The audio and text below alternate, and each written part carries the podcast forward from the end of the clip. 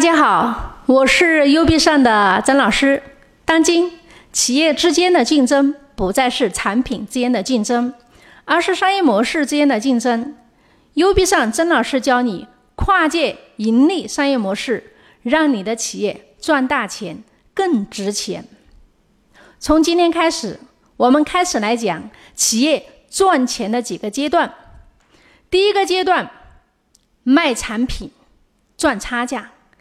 第二个阶段卖会员，第三个阶段卖项目，第四个阶段卖股权，各个阶段的赚钱模式的拆解。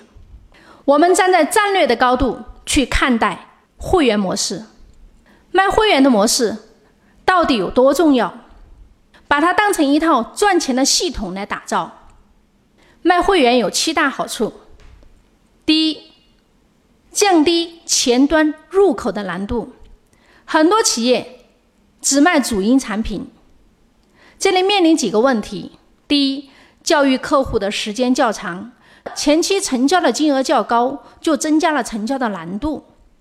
由于前面不能成交，就堵在那里，没有有效的解决方案。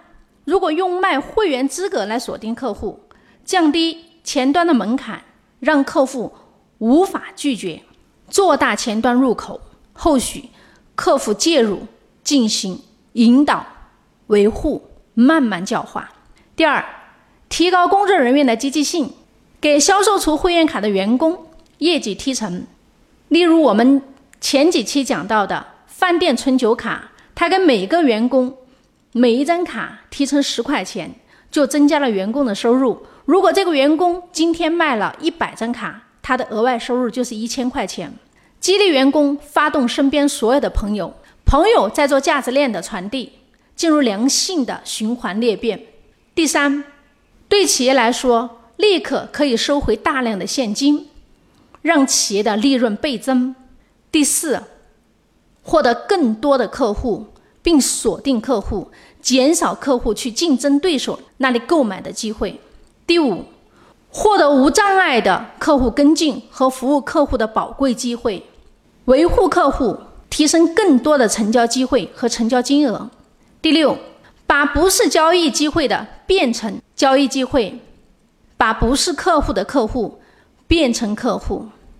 例如我们之前讲的蛋糕店、咖啡厅案例，如果你不明白，请你去听前几期的节目。第七，当你的企业拥有大量的会员基数，这时你的企业议价能力就会非常的强。可以整合各种资源。第八，把简单的生意做成自动赚钱的系统和平台。那么，我们今天来拆解一个好事多，凭什么迅速成为全球第二大零售商？所有人都知道，进了好事多不用挑，不用看价格，只要闭上眼睛买，这是一种信仰。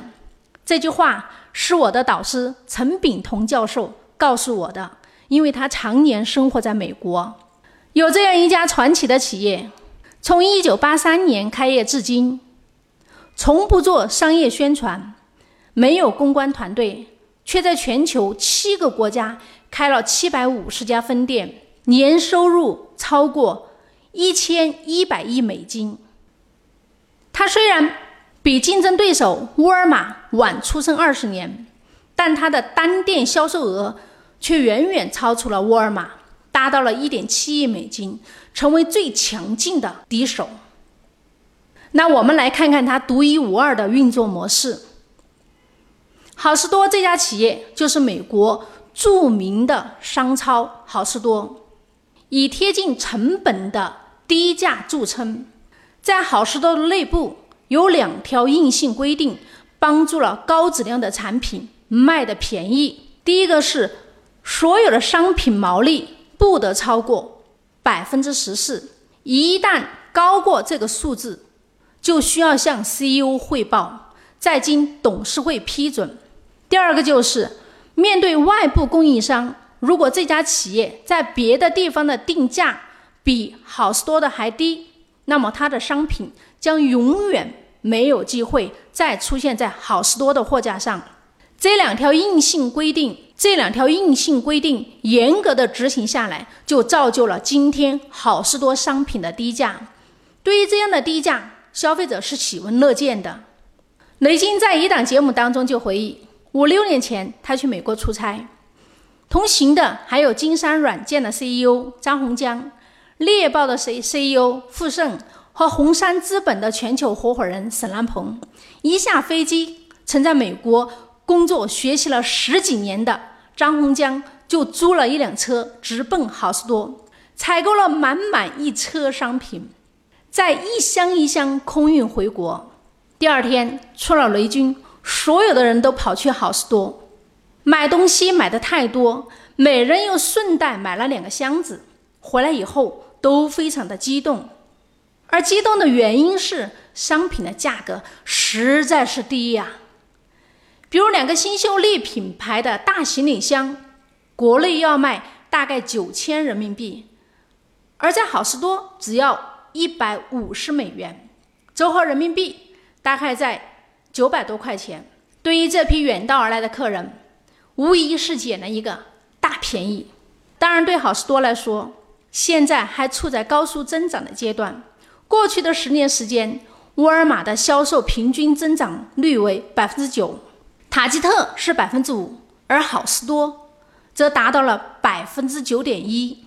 这么成功的法则之一，为了低价，甚至可以不盈利。好事多创始人之一詹姆斯·辛内格曾经说，自己在零售行业摸爬滚打几十年，看到太多起起落落，许多像希尔斯那样曾经辉煌一时的商家。最后变得门可罗雀，就是没有抵制住加价的诱惑。好事多不但抵制住了加价的诱惑，甚至还价格低到不能盈利。好事多将商品的毛利控制在了百分之七左右，而一般超市的综合毛利在百分之十五到二十五之间。把平均毛利压到百分之七，需要的不仅仅是。管理层的拍脑袋的勇气，更重要是不同于其他常规零售企业的经营模式。很多品牌的优质日用品在这里都是超低的价格，甚至包括一些从不降价的奢侈品。好事多是如何做到的？第一，深库存模式。好事多有自己专门的物流枢纽中心。在仓储式门店里面，就有五百多家把整块土地买下来，只有一百四十多家是租赁的。好事多的商品都是一些热销的低价商品，存货周转天数基本在三十天以内，比电商还少，这样可以极大的降低商品的库存和物流成本。第二，出色的议价能力。依靠巨大的销售能力压低进货价格。如果一家供应商在别地方的定价比好事多还低，那么他的商品将永远不会再出现好事多的货架上面，因为议价没有达成统一。你会发现，好事多没有可口可乐。为了弥补这一缺失，好事多会销售更加物美价廉的自营可乐。第三。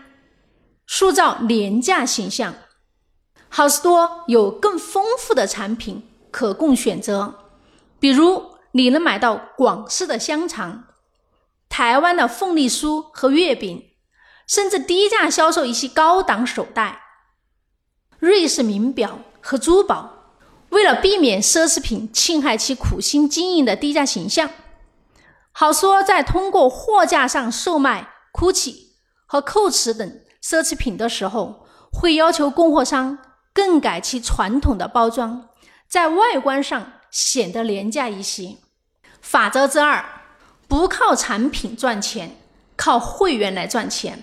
相比一般的超市，生鲜赚人气，日用赚业绩，家电赚利润的理论，好事多的盈利方式完全不同。低价策略让好事多不以卖东西赚钱，而是以会员赚钱。和现在互联网流行的“羊毛出在狗身上”的商业模式如出一辙。好事多的会员分为执行会员和非执行会员两种。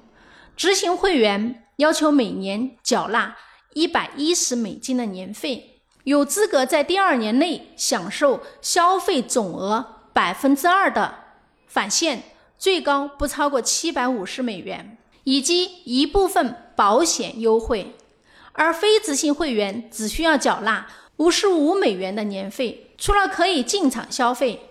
还能额外带人进去，不论是执行会员还是非执行会员，都可以享受卖场的免费服务，例如免费安装轮胎、免费视力检查、竞价调整以及免费停车。好事多承诺，顾客在缴纳会费后，任何时候对服务不满意，要决定退出，都将。获得全额的会员费的返还退款，但是好事多的会员续费率达到了百分之九十以上，这就意味着客户的回头率是百分之九十以上。可以明显看到，在好事多内产品高质量、低价格的驱动下，好事多会员有着超高的忠诚度，会员的续单率达到了百分之九十以上。每年为好事多贡献一笔稳定的利润。好事多的会员费以每年两亿美金增长。二零一四年的会员费为二十四亿美金，而货物的利润在十亿美金，扣除所得税后净利润在二十亿美金，这刚好跟会员费收费差不多，说明好事多这家公司真的是靠会员赚钱。目前，好事多拥有八千多万持卡会员，已经成为全球会员人数最多的超市。这样的利润结构、稳定的会员收入，也帮助好事多对冲了整体经济衰退带来的波动。法则三：服务好的过分。都说海底捞的服务有毒，如果你体验了好事多的服务，绝对会颠覆你的世界观。我们曾经看到无数因退货而破产的企业的案例，比如在美国的市场销售液晶电视的歌林，因为一款产品高退货率成为破产的原因之一。而好事多的退货政策却相当的疯狂。好事多规定，除电脑、数码相机和投影仪等一些电子产品需要在购买后。九十天内进行退换，也就是说，顾客在购买后随时都可以拿着商品无理由退换，而且不需要提供购物收据。关于好事多的无理由退货，曾经一度刷屏社交网络，比如有人成功退掉已经发烂的桃子、蔫儿掉的盆栽、吃到只剩下一颗的巧克力、买了几年的衣服。用的残破的拖把，不管你的理由是什么，有没有收据，时间过去多久，只要你的好事多会员卡里有消费记录，都可以成功退货。还有网友调侃，在好事多可以品尝能撑饱肚子的免费试吃食物，可以通过不断的退换鞋，让你好几年都不用花钱买新鞋。可以免费换掉跑了一千公里的米其林轮胎，只要你有一张好事多会员卡，就能养活自己。好事多提供这种特别过分的服务，你会发现最后反而好事多的退货率特别低。法则之四，和你的价值观一致。好事多的这种经营理念是一种规模经济和分享经济的结合体。根据好事多的价值取向，目标客户群体被锁定在年收入八万到十万美元的所谓中产阶层的群体。这个相对聚焦的定位群体有着他们独特的价值取向。你会发现在购物的潜移默化中，你的消费观和价值观都能在好事多找到。很多人在获得第一张会员卡的。数年之后就已经成为好事多最忠诚的顾客。每天早上洗漱时用的牙膏、沐浴液、洗面奶、剃须刀，早餐吃的面包、喝的牛奶和咖啡，午餐的水果，晚饭后的零食，冰箱里的鸡蛋、肉类、矿泉水、洗涤剂、擦碗布，通通都是好事多买的。当然还有卫生纸，每年好事多会售出十亿卷卫生纸，连起来可以绕地球一千二百圈。于是，在好事多消费变得非常简单，这里每一款商品的质量都让人非常放心，很多产品都是爆款，有的商品例如烧烤架、烤鸡，甚至。还有自己的 Facebook 页面，好事多也经营别的服务，比如配眼镜，直接一个电话就可以搞定；比如汽车和住房保险，一年可以为用户节省七百美金左右。好事多连车子也卖，一年卖出四十六点五万辆汽车，是全美第二大汽车经销商。最奇葩的就是好事多的加油卡，会员加油非常便宜，还能换轮胎。终身免费打气和轮胎的校正，所以你常常可以在好事多的加油站看到排着长长的队伍。像这样的消费者，在好事多有八千多万会员，绝非个例。他们生活在好事多的产品当中，而且生活的很好。法则五：有态度的购物体验，有限性。是好事多区别于其他企业的经营特色。简单的来说，就是单一极致的产品思维。美国人的价值观相对简单和专一，消费观相对成熟，这些都有助于仓储式超市在美国文化的土壤里继续发扬光大。虽然感觉好事多什么都卖，但其实你会发现，好事多的商品。庞而不杂。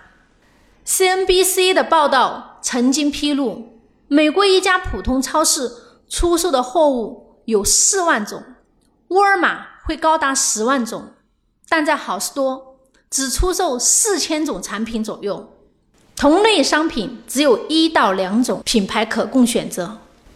这来源于好事多销售人员的研究，他们发现过多的选择。往往会降低消费者的购买欲望，所以一间普通超市内货架上的番茄酱种类可能会有二十种，但是好事多售卖的番茄酱总共就只有一款亨氏。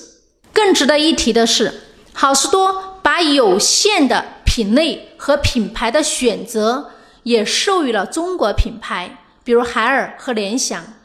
有一款居家移动式换气机产品中，好事多推荐了海尔，联想的笔记本也在商品的范围之内。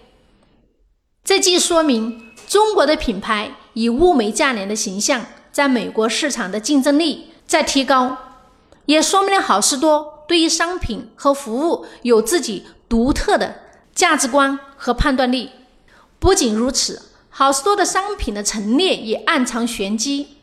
一般超市会把应季商品以及符合社会动态的商品大量的摆放在入口等显眼的位置，而好事多的产品摆放则与购物者的步伐动线相同。当你随着购物车排队进入商场，迎面而来的先是一大排电视和三 C 产品，比如计算机、通讯和消费类的电子产品。亦称为信息家电，再来就是维他命和化妆品。顾客在刚进商场时心情很好，愿意慢慢的浏览，而维他命和三 C 产品是最需要比较的，也最容易使人冲动购买的高客单价单品。接着依次是餐厨用品、家居和衣服。在顾客开始感到不耐烦的时候，食品区。就像是老天安排的仙境般的出现在眼前，这样的购物体验确实高明。法则六：从不做商业宣传。为了砍掉一切的费用，好事多甚至从来不做商业宣传。打开好事多的官网，可以感觉到它与其他零售企业不同，没有花花绿绿的促销广告，也没有与 Facebook、推特等网络传播平台的相互链接。网站首页上的红、蓝、黑三种颜色，简单的让人觉得有些土气。那么，好事多又是怎么进行品牌传播和形象维护？好事多的品牌传播和市场活动融化到社区责任与顾客关系的活动当中，通过一系列独特的辅助性产品和服务，既实现商业的目的，又达到了品牌传播的目的。比如，好事多有两项会员的专属服务。销售助听器和组织作者签售活动。助听器是一款很多人从不在意的产品，相信世界上绝大多数的零售商也不会售卖这种商品。然而，它却被好事多选中。作为仓储会员店的辅助性产品，它抓住的不是普通消费者的眼球，而是全球。八千多万的好事多会员，这样精准的口碑宣传，已经远远胜过上千万美元的广告投入。而另一个是作者的签售活动，这恐怕是世界上最独一无二的特色服务。每年在好事多的仓储会员店举办高达六十次以上的签售活动，诸如这种大胆的创新宣传方式。每年在好事多里面比比皆是，因为他从来不屑于做商业推广。法则七：公司和员工有福同享，有难同当。如果评价世界上员工幸福感最高的企业，好事多可能是当之无愧的第一。零售业是美国最吝啬的行业之一。雇员的不满意程度往往也最高。好事多里面的工作人员总是非常热情。沃尔玛的员工每小时平均工资是十二点六七美元，但是好事多的平均工资是二十点八九美元，而且还向百分之八十八的雇员提供健康保险。这个在零售业是非常少见的。当年经济危机爆发时。其他的公司纷纷裁员，好事多的领导层却认为应该共度难关，反而决定给所有的员工涨工资。企业的基因决定了企业文化。好事多的创始人之一詹姆斯·希内格，当年从货场卸货一步一步开始做起，所以好事多也一直非常重视员工的培养。很多最初在停车场收集购物车的底层员工，最后都进入了管理层。为了确保一贯的员工成长，好事多从不招收刚毕业的 MBA 学生。这就意味着你必须从最基层做起。优厚的福利和光明的职业前景，使雇员的忠诚度大大提高。在好事多工作一年以上的员工。离职率只有百分之五，而且好事多成立三十年以来，从未发生过重大劳工问题。通过这个案例的有一个重要的启示：中国的商业皇冠是淘宝，但是美国和加拿大的商业皇冠是好事多。它的巨大成功归结起来无非三点：将商品做到了极好，将价格降到了极低，同时。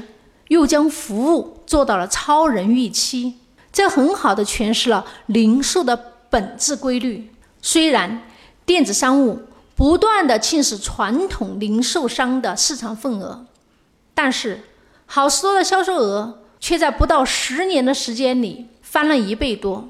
这对于一个几千亿销售规模的公司来说非常难得。此外，好事多的股价表现也非常稳定。在十年时间里，增长了四倍，这样的表现超越了经济周期性低迷和金融危机的影响。这就是会员系统的魅力。如果你今天在听好事多的这个案例，会员系统能够用到你的企业吗？今天讲的是大企业，明天我们讲一讲小的企业会员系统怎么来打造。如果你今天在听 U B 上的跨界盈利商业模式，请你仔细的听，慢慢的回味，多听几遍。当你听了一百遍以上，奇迹。将会在你的身上出现。